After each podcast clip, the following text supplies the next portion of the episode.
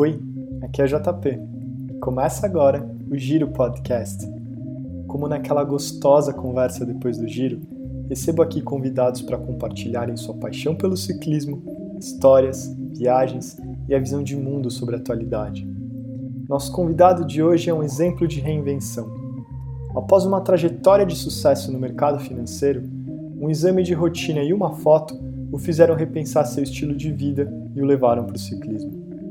Competitivo, comprometido e com histórico esportivo em diversas modalidades, rapidamente se encontrou em cima da bicicleta e a evolução que veio junto com o sabático acabou virando uma enorme paixão.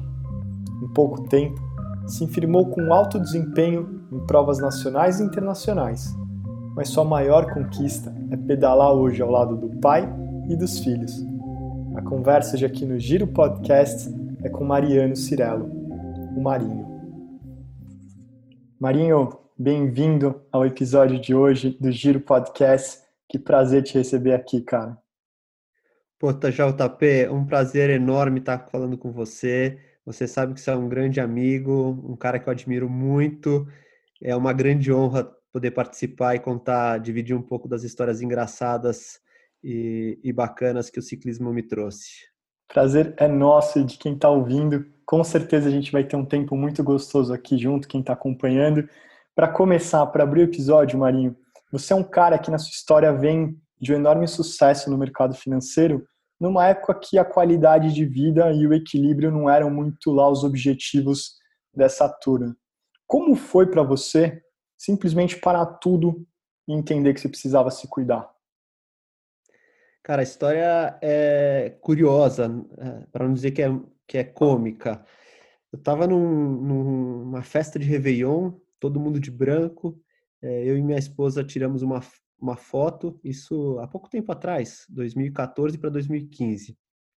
E quando a gente olhou a foto ali no celular, é, eu perguntei para ela, amor, é, eu tô gordo assim ou é efeito da foto? Ela com um sorriso maroto me respondeu: Olha, você tá gordo mesmo. Poxa, aquilo ali foi um marco impressionante na minha vida. Eu falei, cara, eu preciso, preciso tomar, tomar jeito, né? É, na época, meus exames, é, colesterol, cortisol, enfim, todas essas coisas estavam muito, muito ruins.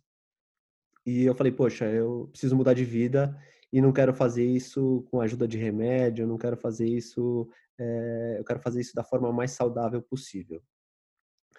É, no dia 1 é, de janeiro, então, de 2015, eu começo uma dieta, ali sem, sem supervisão nenhuma, mas eu como aquele é, eterno efeito sanfona da vida, né, já tinha feito todos os tipos de dieta, comecei uma dieta da minha cabeça e, e comecei a emagrecer. É, pouco tempo depois, conversando com, com um amigo, um grande amigo, o Luiz Capelatti, ele falou: Poxa, cara, você devia pedalar. É, vamos comigo ali na ciclovia. Né, Para quem mora em São Paulo, na, em São Paulo tem do lado das marginais uma ciclovia muito bacana que você consegue fazer é, ali uma ida e volta de 15 quilômetros. Ele falou: Vamos comigo. E eu falei: Poxa, legal. Aí entra a primeira barreira, né, cara? Até então, gordinho, fala, como é que eu vou colocar essa roupa de ciclista? Essas roupas apertadinhas. É difícil, cara, não vou colocar essas roupas apertadinhas, não. Ele falou, não, cara, mas é. Todo mundo usa isso. Se você não colocar, você que vai ser o esquisito. Eu falei, pô, beleza, eu que vou ser o esquisito, não vou com essa roupa, não. Fui com, fui com um short de, de treino normal, uma camiseta larga que eu tinha, ele me emprestou uma sapatilha, nunca tinha andado clipado na vida, né? Então é aquela preocupação de não cair parado.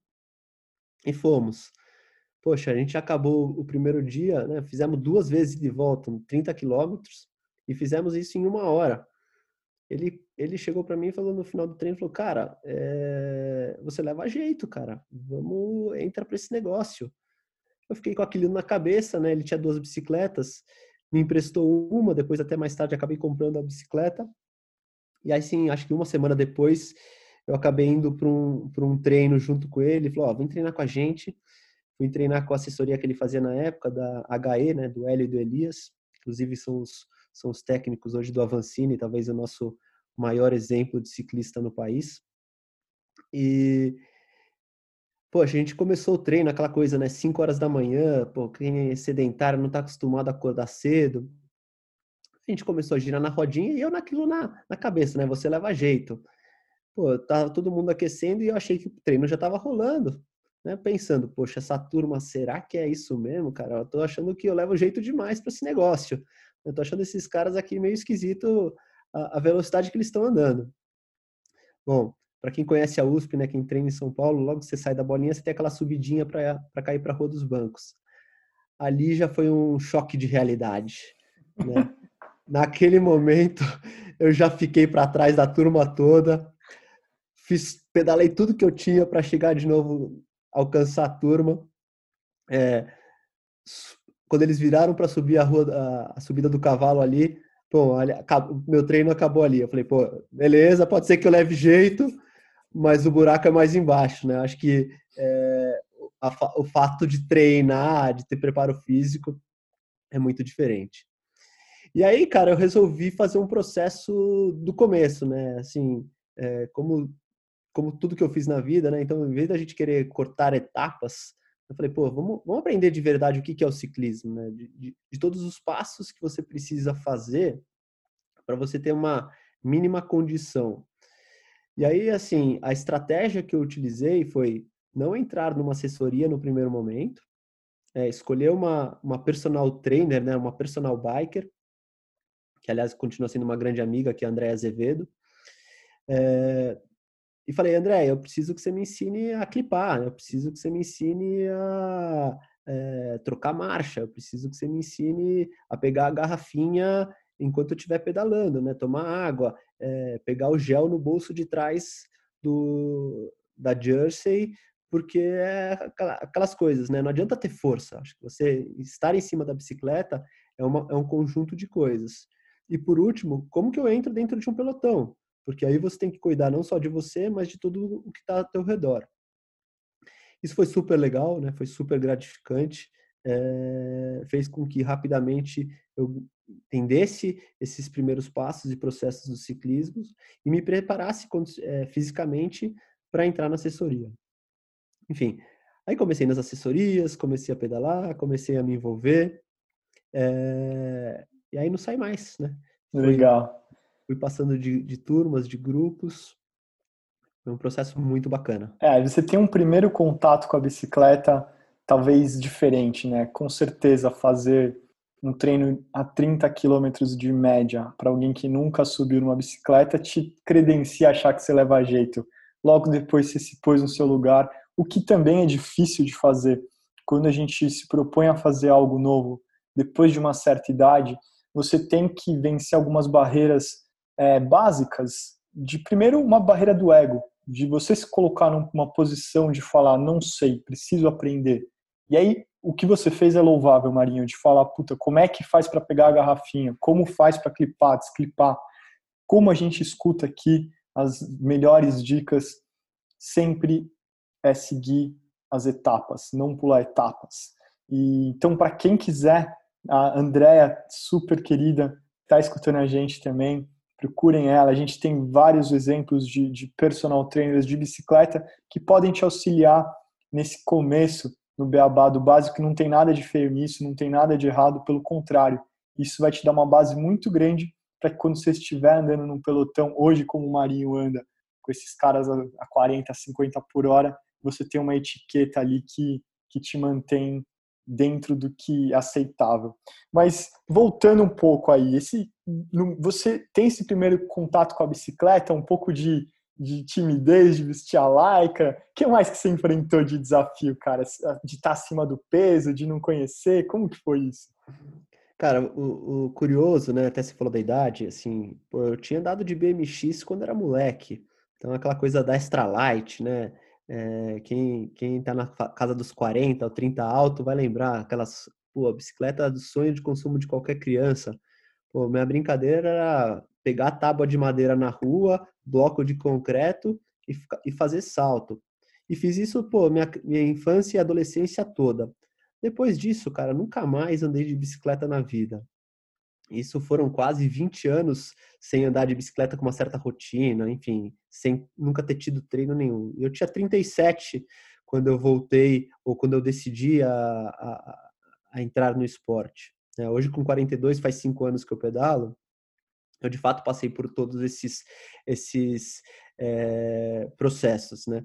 E aí o, o, curioso é que você não para de aprender nunca, né? Você simplesmente vai é, entendendo um, um monte é, de coisas que acontecem para uma pessoa que está num nível mais iniciante, né? Como a gente comentou agora há pouco, né? De, de funções mais básicas em cima da bicicleta, até quando você está num grupo mais elevado, né? Então, pô, eu, eu brinco que antes eu, eu aprendia é, a clipar ou com, com a Andrea, hoje eu ando num, grupo, né, eh, com, com o Pambrods, que, é, que, o, que o Pedro Altenfelder é nosso, vamos lá, a gente chama de nosso capitão, ele, pô, a gente aprende na chicotada, então, pô, fez coisa errada, a gente está na estrada, né, não pode pôr o outro em risco, a gente tem, tem uma série de, de éticas e, e, e, e em procedimentos de, de, em cima da bicicleta que a gente não pode não pode bobear porque a gente está pô tem carro caminhão passando do lado então é, assim constante evolução.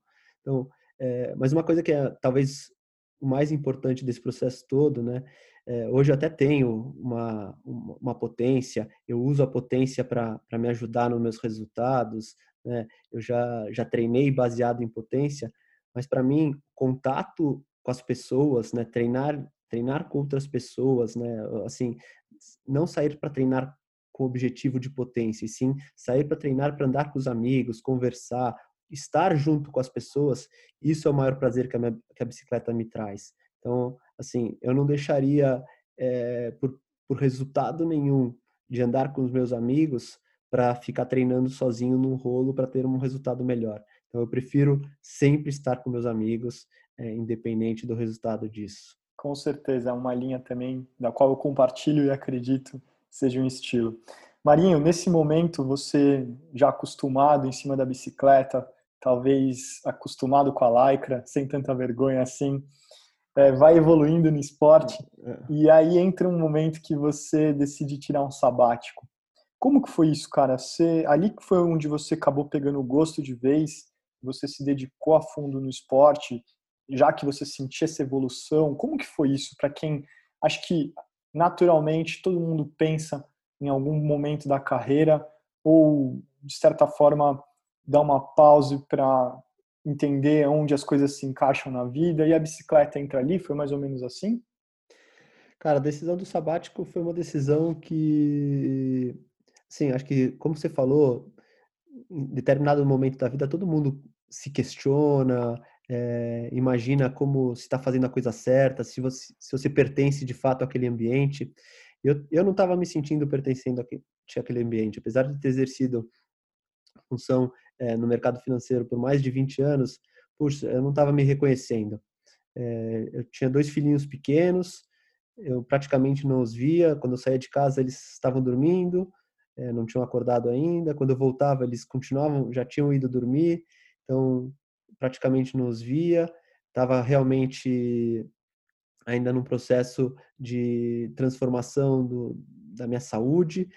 Falei, cara, eu preciso de verdade dar uma pausa, pensar, ver o que, que eu vou fazer. E, e, basicamente foi isso, cara, assim, ter uma coragem, né, assim, é tirar um sabático é um processo de muita coragem, porque você interrompe uma carreira, é, as pessoas pensam um monte de coisa, é, você acaba tendo que é, uma responsabilidade sobre a sua família, uma série de coisas. Mas assim, eu estava pensando no meu bem-estar e no final do dia eu estava pensando de, de, numa interligação pessoal minha com os meus filhos muito grande. Então, o meu segundo filho era ainda muito pequeno, eu tinha basicamente contato com a mãe, né? E, e esse processo foi muito, muito importante para a minha conexão com eles. Então, esse, esse foi o meu, meu principal objetivo. E aí, cara, a, a bicicleta entrou com um negócio muito legal, né? Porque eu continuei é, basicamente treinando nos horários que todo mundo treina, né? Então, treinando na madrugada, é, estando mais disponível para os meus filhos é, nos momentos alternativos. E aí eu consegui, assim, tipo, curiosamente, né, por ter um pouco mais de disponibilidade de tempo, ter uma coisa que é super importante para quem pedala ou para quem gosta de, de ter um pouco mais de performance, que talvez seja mais importante, inclusive, do que o treino, que é as recuperações pós-treino, né? Então, pô, eu, eu comprei todos os kits de, de recoveries, de alongamento, de massagem e, enfim, fazendo isso tudo. Isso aí me, acabou me ajudando muito é, na performance física. E, e, além da, da parte física, a bicicleta te traz uma coisa na, do treino mental muito importante. Né? Eu, eu acho que entendo que é, seja um diferencial muito importante para qualquer tipo de atleta que faz endurance, é, ter uma, uma força mental muito, muito grande. E eu, em cima da bicicleta, medito. Basicamente, é, me conecto comigo, é uma terapia é, que consigo, de verdade, esquecer qualquer tipo de estresse ou qualquer coisa que me preocupe no dia, no dia a dia. Inclusive, até isso é, acabou de me dar até um, um pequeno insight do, da série do Michael Jordan que saiu agora. Você vê a, a força mental que o cara tem, né? É, motivação é, para conseguir o que ele, que ele queria, assim, é uma coisa muito forte, né? Apesar de achar que talvez ele seja um pouco radical no, no processo do dia a dia com ele e com os colegas, mas é, é, muito legal, né, cara? É admirável. A disciplina, o foco, a determinação, todos esses, talvez clichês, né, que a gente faz na comparação, mas ali é um exemplo do mais alto nível. E ouvindo a tua história, e a gente, acho que todo mundo se reconhece, né, nessa, nesse momento de questionamento, onde você se volta para a família, se volta para o que vai te fazer bem, e a bicicleta tem um papel fundamental nisso um pouco mais adiante nessa linha do tempo aí da sua história, você vai para Nova York e além da, da, bicicleta te trazer todos esses benefícios, te aproximar da sua família, ela acaba sendo também um meio de conexão com outras pessoas. Uma vez que você chega num lugar novo, numa cultura nova, é, são outros códigos e talvez a bicicleta encurta esses códigos, onde você, não importa no mundo onde você estiver. Hoje a gente tem uma comunidade de ciclistas que acolhe um ao outro. Então, como que foi chegar em Nova York? A bicicleta te ajudou? Ela pode ajudar a conectar pessoas? Como que foi? Então, assim, quando eu, quando eu decidi que eu ia fazer um sabático, é, pô, eu falei, a primeira cidade que me veio à cabeça, falei, pô, eu preciso ir morar em Nova York. Talvez esse é, DNA de mercado financeiro, né, de Nova York, pô, a cidade que nunca dorme, capital do mundo, a Big Apple, né, como, como são as, diversas nomenclaturas que Nova York é conhecida, falou, cara, eu, eu preciso ir para lá. Mas Nova York, cara, ela é muito menos é, convidativa e uma cidade amistosa do que ela parece para quem está simplesmente visitando. Morar em Nova York é, uma, é um grande desafio. Não só pelo preço de tudo que lá é muito caro, mas de fato porque as pessoas estão tão competitivas ali que tá todo mundo, ninguém querendo dar atenção um pro outro. E aí, cara, em, em, eu consegui uma coisa muito muito especial, que foi fazer um grupo de amigos em Nova York, com duas semanas morando lá, graças à bicicleta, né? Então, você perguntando para um, para outro, para outro, descobri que existia uma comunidade de brasileiros que pedalava e eu consegui entrar no grupo de WhatsApp dessa turma e fui pedalar com eles. Então, cara, tô no, eu tô no grupo até hoje, é um grupo que é, funciona só no verão lá, porque no inverno a turma acaba tendo que obrigatoriamente pedalar no rolo, mas volta e meia a gente troca mensagem com, com, com o pessoal, enfim, é, foi super legal, né? Então, você imagina, um estrangeiro chegando em Nova York, não conhecia absolutamente nenhuma pessoa e graças à bicicleta é, você fazer um grupo de amigos, enfim, conhecer cidades, conhecer lugares. Pô, fui almoçar na casa dos amigos, passear, peguei trem para ir pedalar em outros lugares. Assim, uma Nova York absolutamente diferente daquela que a gente vai de férias. falando de viagem ainda, Marinho, você é um cara que fez viagens dos sonhos já. Talvez a última edição do Rafa Travel, que foi nas Dolomitas, você participou. Já teve no Route dos Alpes. Foi até para a Colômbia, fez a, aquela escalada mais longa do mundo. Mas disso tudo, quais são as histórias que ficam, cara? O que, que você tem de lembrança? Aquelas histórias que, que são maiores do que o Strava pode mostrar, do que não tem fotografia. Que, que te lembra todas essas viagens?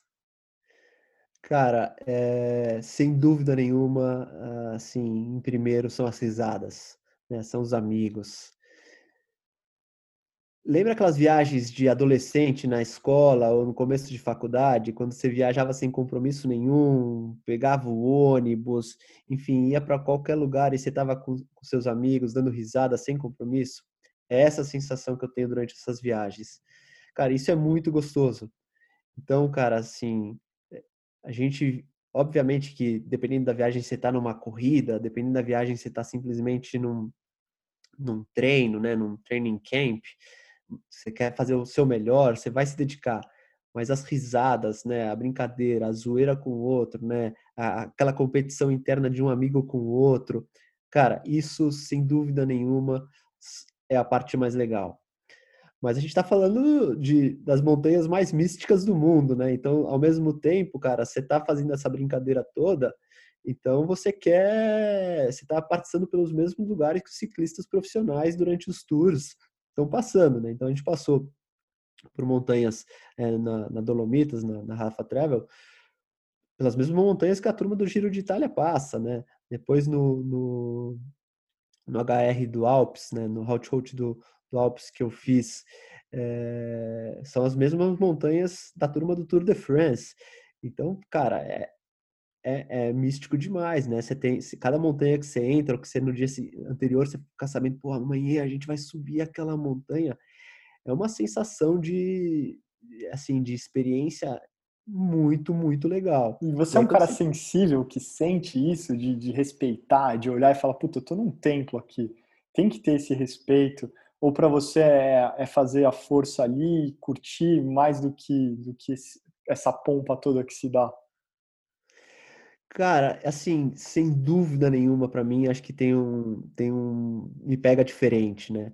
E, e, e, talvez, assim, esse seja o grande motivo de eu participar desse tipo de, de desafio, porque, assim, meu biotipo, eu diria que é um biotipo de um cara que é mais explosivo, de repente mais perto de um sprintista do que de um montanhista. Mas se não fosse as risadas e, e, e, quanto isso me, me chama atenção, né, de estar junto dessas montanhas, não faz o menor sentido. Um sprintista está querendo subir uma super montanha na Europa de 25 quilômetros.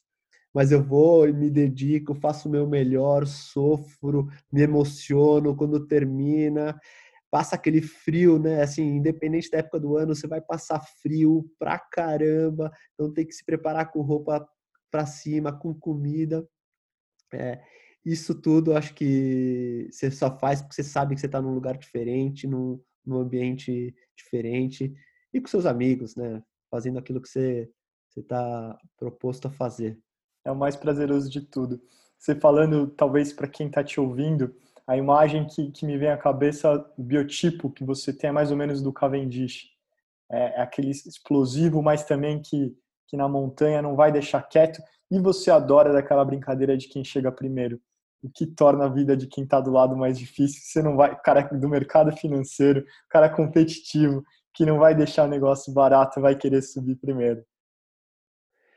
É, cara, eu confesso que eu sou eu sou competitivo, é, gosto de chegar na frente, mas eu, eu trago um negócio, cara, e aí venho venho veio de novo aí falando das amizades, dos sorrisos, é, desde a época do carro, né? Eu, eu já corri de carro, é, andei bastante tempo de carro e eu preferia chegar em segundo lugar com uma super disputa a corrida toda do que ganhar isolado com um minuto na frente do segundo, onde a corrida simplesmente não teve disputa e emoção nenhuma. Então, acho assim, ser comparado ao Cavendish é, pelo menos na parte técnica dele, é, um, é uma grande honra. Obviamente, não chego nem aos pés do, do rapaz, mas, cara, é, realmente, se, se me der uma chance no sprintzinho ali, eu vou tentar chegar na frente. Vem, vem potência. E essa potência, Marinho, você fala dessa sua reinvenção, de um cara que viu os exames, se assustou de certa forma, né, com, pelo que viu também na fotografia, e aí seu, sua primeira busca foi alimentação, buscar uma dieta. Depois, talvez, né, nesse meio tempo, com mais tempo, você se aprofundou, foi a fundo para entender os benefícios da alimentação plant-based ou vegetariana, vegana, várias vertentes que tem e usou seu corpo como um objeto de transformação. Você sentiu na pele. Como que foi tudo isso? Você sentiu o resultado? Você sentiu uma fraqueza depois uma potência muito maior? É, como que foi a sua experiência enquanto alguém que se usou de objeto de experimentação? Cara, acho que isso talvez tenha sido o, o, o mais importante no meu processo transformacional todo, né? É, quando eu comecei a pedalar, pô, assim, tem um, tem um clichêzinho, né? Tem um padrão. Todo mundo fala, ah, precisa comer gel a cada 40 minutos, ou tomar isso, aquilo, outro. Mas na realidade, cada corpo é de um jeito. E até para uma, uma questão de casa, né? A, a, a minha esposa, ela trabalha com gastronomia, ela trabalha com alimentação saudável vegana. Eu falei, poxa, eu vou fazer uma. vou testar isso comigo. Então, an antes de qualquer coisa, eu fiz um curso de alimentação esportiva vegana. Esse curso foi com o Matthew Kenny, é um, é um cara que ele tinha uma universidade na Califórnia. Esse curso foi online, super bacana.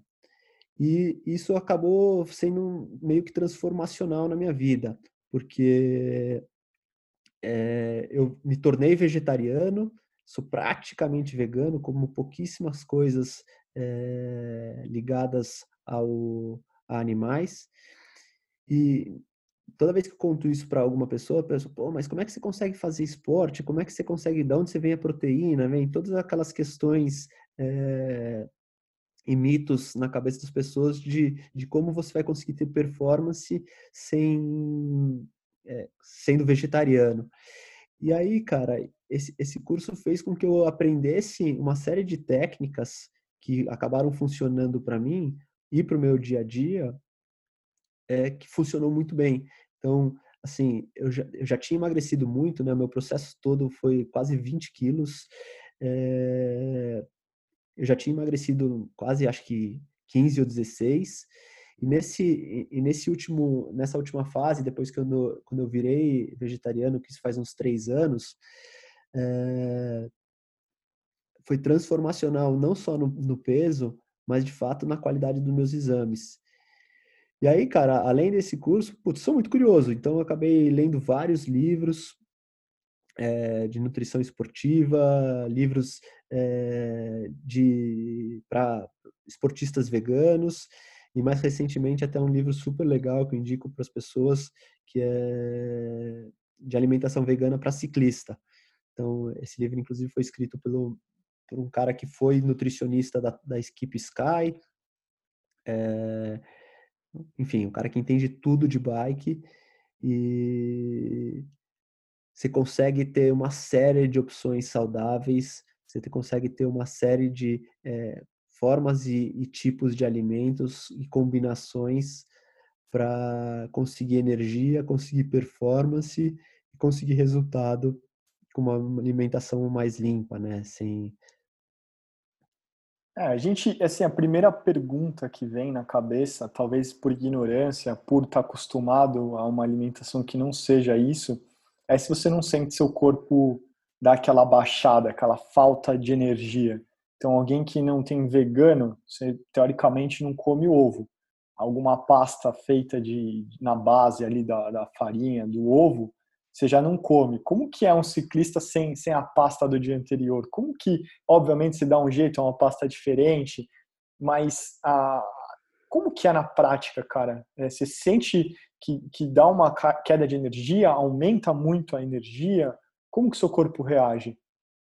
Cara, eu tenho o benefício de, de ter em casa uma esposa que cozinha maravilhosamente bem e aí a gente em conjunto desenha uma série de, de alimentos que, que englobem todas as características e necessidades que o meu corpo precisa. É, mas de fato é um, é um processo que é um, dá um pouco mais de trabalho. Né? Então você tem que acabar pesquisando mais. Se você bobear, você acaba tendo uma ingestão de carboidratos muito maior, o que acaba é, atrapalhando no processo de peso. Mas existe proteína, cara, em uma quantidade imensa de alimentos que a gente nem imagina. Né? É, alimentos vegetais. É, basta você equilibrar isso, você saber como, como colocar, onde colocar. Então, por exemplo, as pastas talvez sejam o grande diferenciais é, de quem é de quem é vegano. Então as pastas são uma saída muito muito bacana. É, fazer pasta sem ovo, sem nenhum tipo de derivado de leite é muito muito fácil. É, e aí basta você ter a semente que você quer usar, basta você ter um liquidificador razoavelmente potente, você, você mete ver numa uma pasta que fica deliciosa. Então é, combinar isso tudo, cara. Então trocar gel por tâmara, por bananinha, por goiabinha. Apesar que o gel até é vegano, mas é, enfim, são alternativas até que você acaba economizando, mas e jogando para dentro um alimento menos industrializado e mais saudável. Com certeza. E aí os resultados aparecem, né, Marinho? Você é, nesse nessa pequena trajetória de tempo na bicicleta, os resultados que você tem são, são impressionantes. Por tão pouco tempo, e com essa transformação toda virando números. São números, podia falar, mas tem um especial que eu acho que é o mais raiz para quem está ouvindo. Para quem não é de São Paulo, tem uma competição extraoficial chamada King of USP, que eu nem não sei ainda, estou é, fora do Brasil, não sei dizer se ainda acontece, acho que dificilmente acontece, ainda mais pelas novas imposições no campus restrições aos ciclistas e tudo mais, mas vocês podem me corrigir. Quem quiser mandar mensagem lá no Instagram, é giropodcast, conta para mim do King of USP como é que tá. Mas o Marinho teve uma participação um pouco inusitada ao lado de dois caras que são ícones. O Celso Anderson, simplesmente, né, o cara é ex-profissional, a voz do ciclismo na ESPN, da qual eu admiro muito, e o Tercinho Andrade também. Você caiu na equipe desses dois caras com extremamente muita história. E como é que você entrou nessa? Como é que foi correr um King of USP, cara?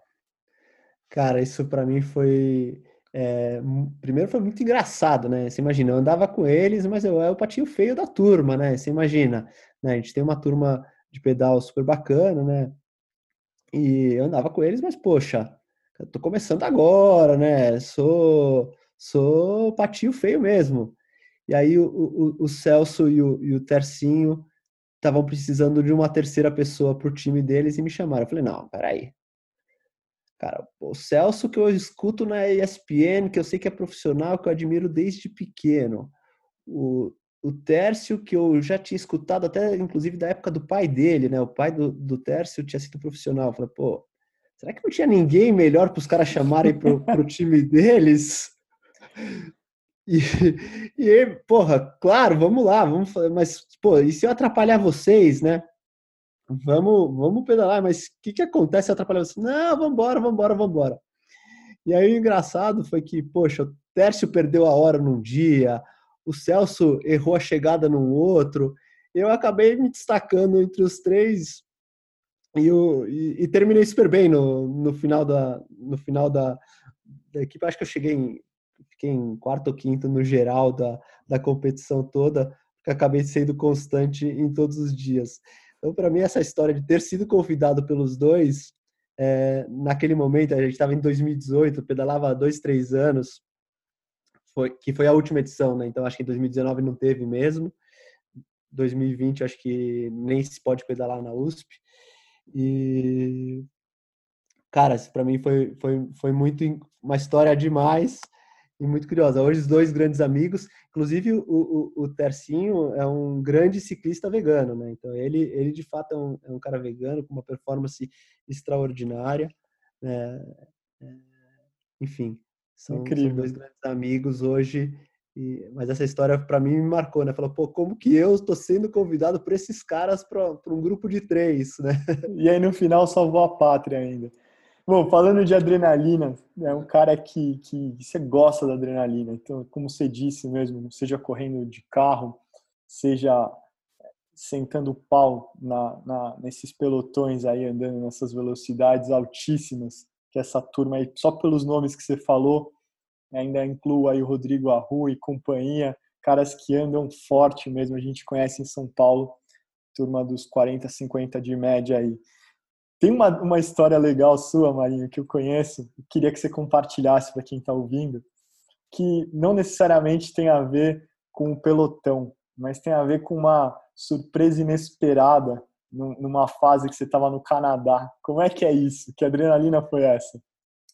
Cara, assim, primeiro que eu acho que assim, é, essa viagem estava no Canadá, né? Mas desde que desde que eu me tornei ciclista, se é que eu posso me, me, me considerar como um ciclista, mas é, eu levo a bicicleta para todo canto e se não dá para levar, porque acaba, a gente acabou escolhendo um esporte que é, que é difícil, né? Carregar no malabike, né? Pôr no avião, enfim é, eu dou um jeito de alugar uma bicicleta em algum lugar.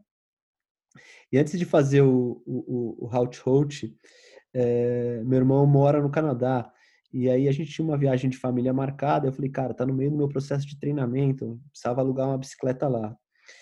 E ele mora em Vancouver e a gente acabou ficando alguns dias em Vancouver e depois foi para Whistler. Para quem, quem não conhece, Whistler ela já foi sede de Olimpíadas de Inverno enfim, e no inverno, pô, é um grande lugar para se esquiar.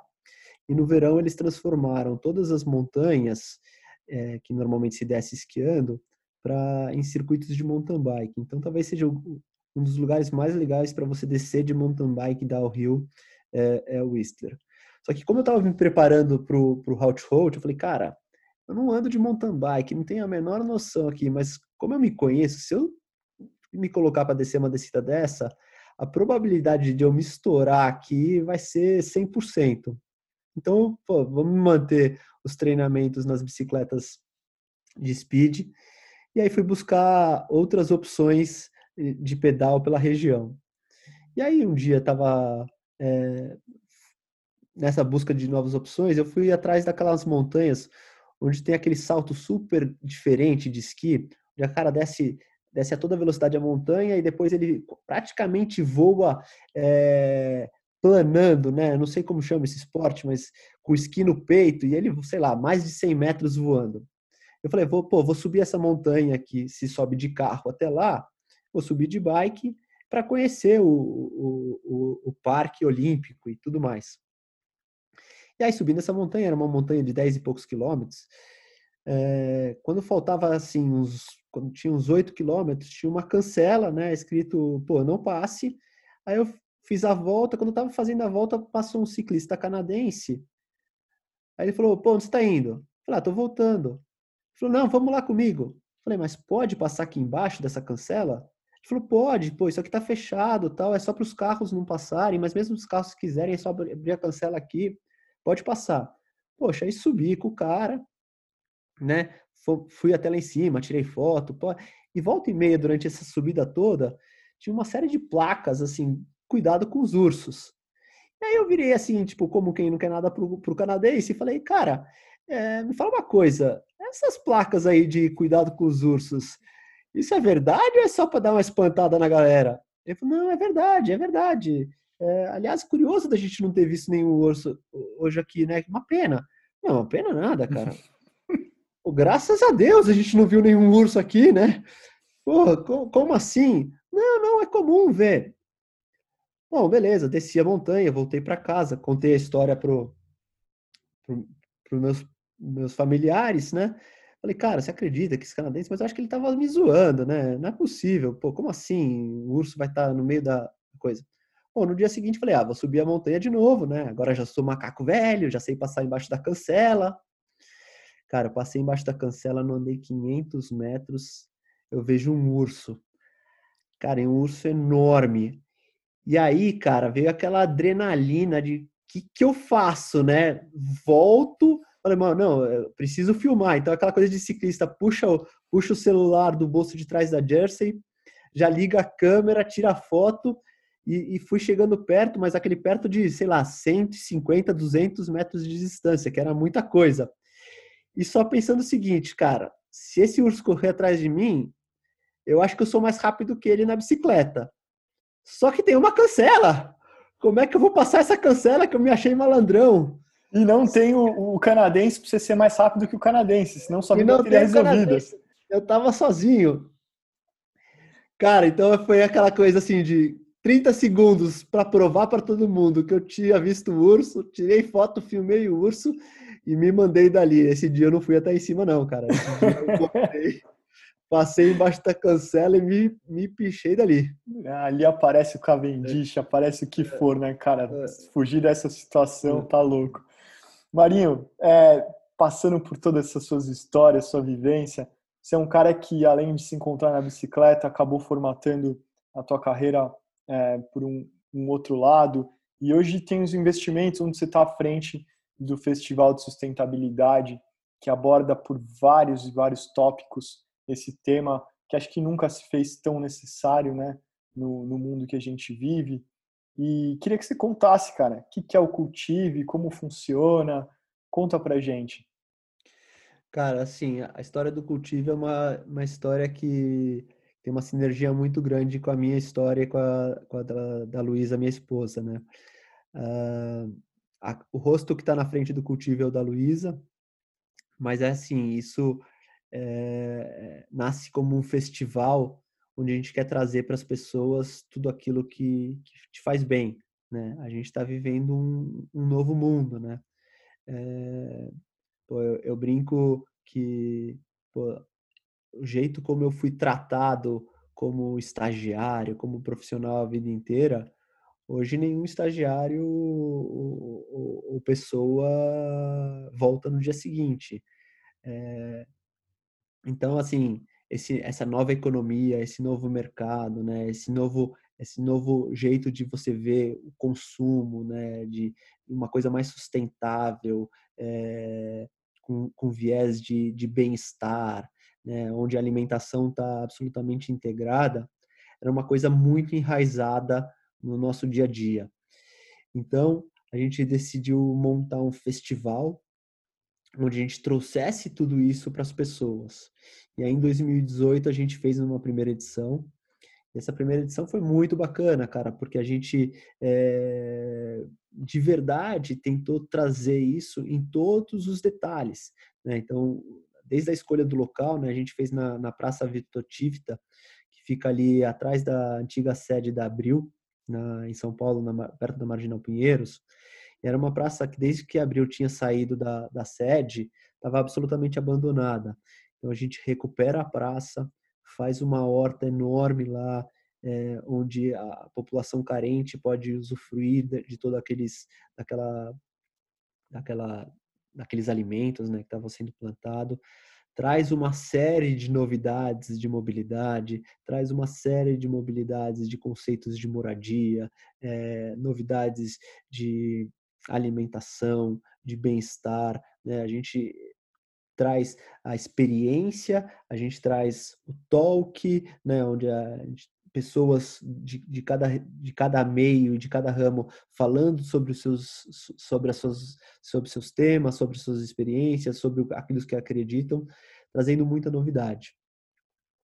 E aí, cara, é, esse festival, cara, é uma coisa assim, acabou sendo um sucesso muito grande e a gente estava pronto já para a segunda edição agora de, de 2020 quando a gente passa para um momento que não existe mais esse negócio de aglomeração, não existe mais esse negócio de físico, e a gente entra num processo de reinvenção.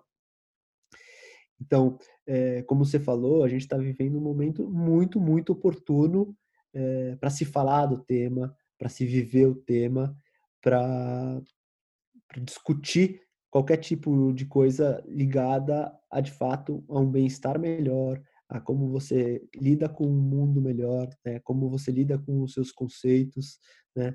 Então, é, o Cultive é aquela, aquele festival que a gente trata com muito, muito carinho. Né? Eu convido é, a quem quiser a, a, seguir a gente no Instagram, é, o arroba cult.ive, né? então cult de cultura e, e fazendo uma, uma, brincadeira com o nome aí de cultivar uma cultura, né? Então, C-U-L-T.ive. É... Vai lá e conhece um pouco da gente, um pouco do que a gente está fazendo, que o projeto é muito, muito legal. Ótimo. A gente já trouxe aqui várias iniciativas que traz a sustentabilidade. É, talvez essa seja uma que reúne tudo, todos os pensamentos. Por isso que acho importante falar. O Giro Podcast recomenda que você conheça, que você entenda as, as premissas, as óticas que são abordadas num festival desse e que se conecta de várias formas com outros episódios, com outras pessoas que a gente já recebeu aqui. E sustentabilidade é um tema que tem simplesmente tudo a ver com a bicicleta. É, a gente é um dos, dos únicos, talvez o único, né, Marinho, meio de locomoção que usa o corpo humano e ainda te faz bem, te traz tanta coisa, tanto, tantas conquistas igual você trouxe aqui em, em diversas passagens que você lembrou e trouxe. Para finalizar, Marinho, é, talvez hoje eu conheço você bem, então sei que talvez sua maior conquista hoje na bicicleta, algo que começa para perder peso e para ficar bonito na foto. Fotos lindas você tem em cima da bike hoje, mas seja maior do que isso.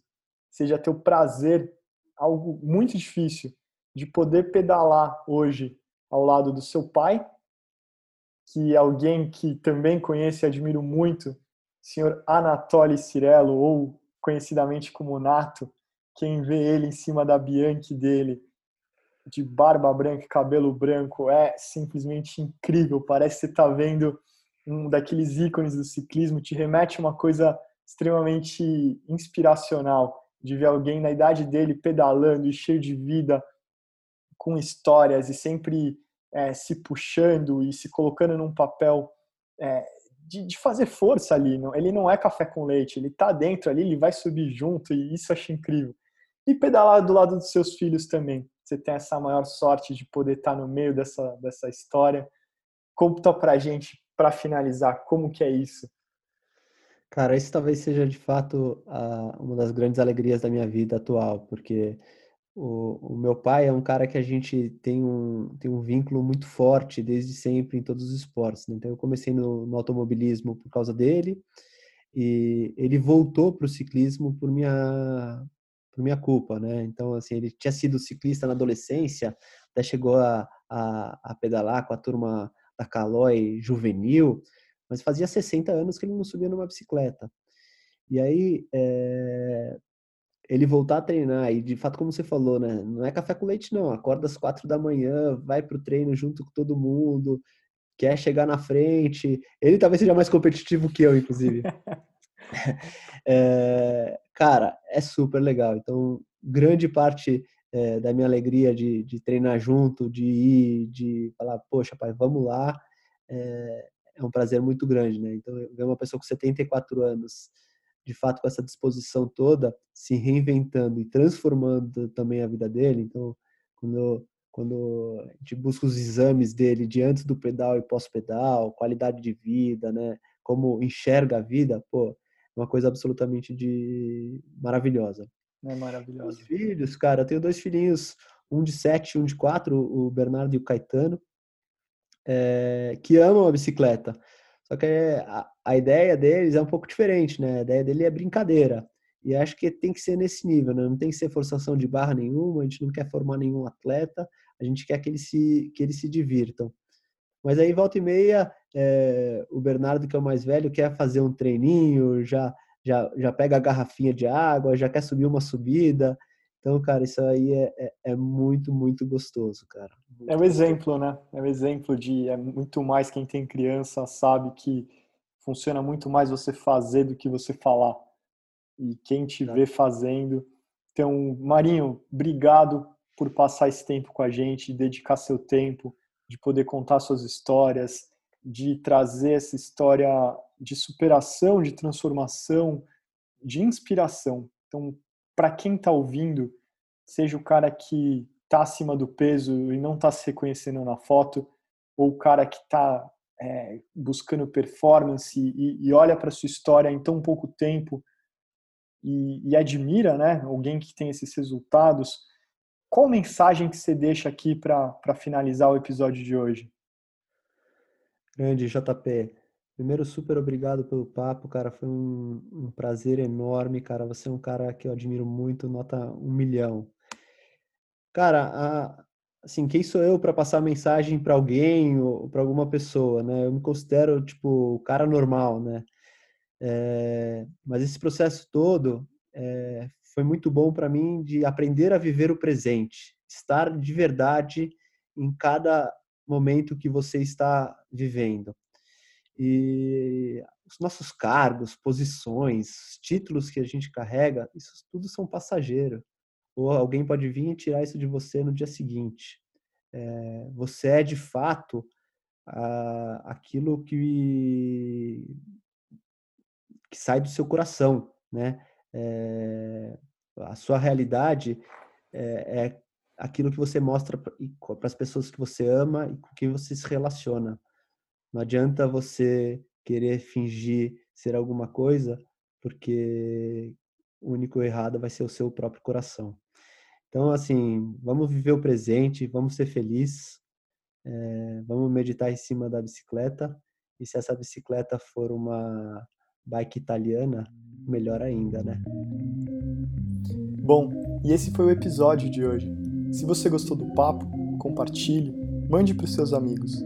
Se tiver alguma sugestão que pode ajudar a gente a crescer, mande uma mensagem lá no Instagram, é giropodcast.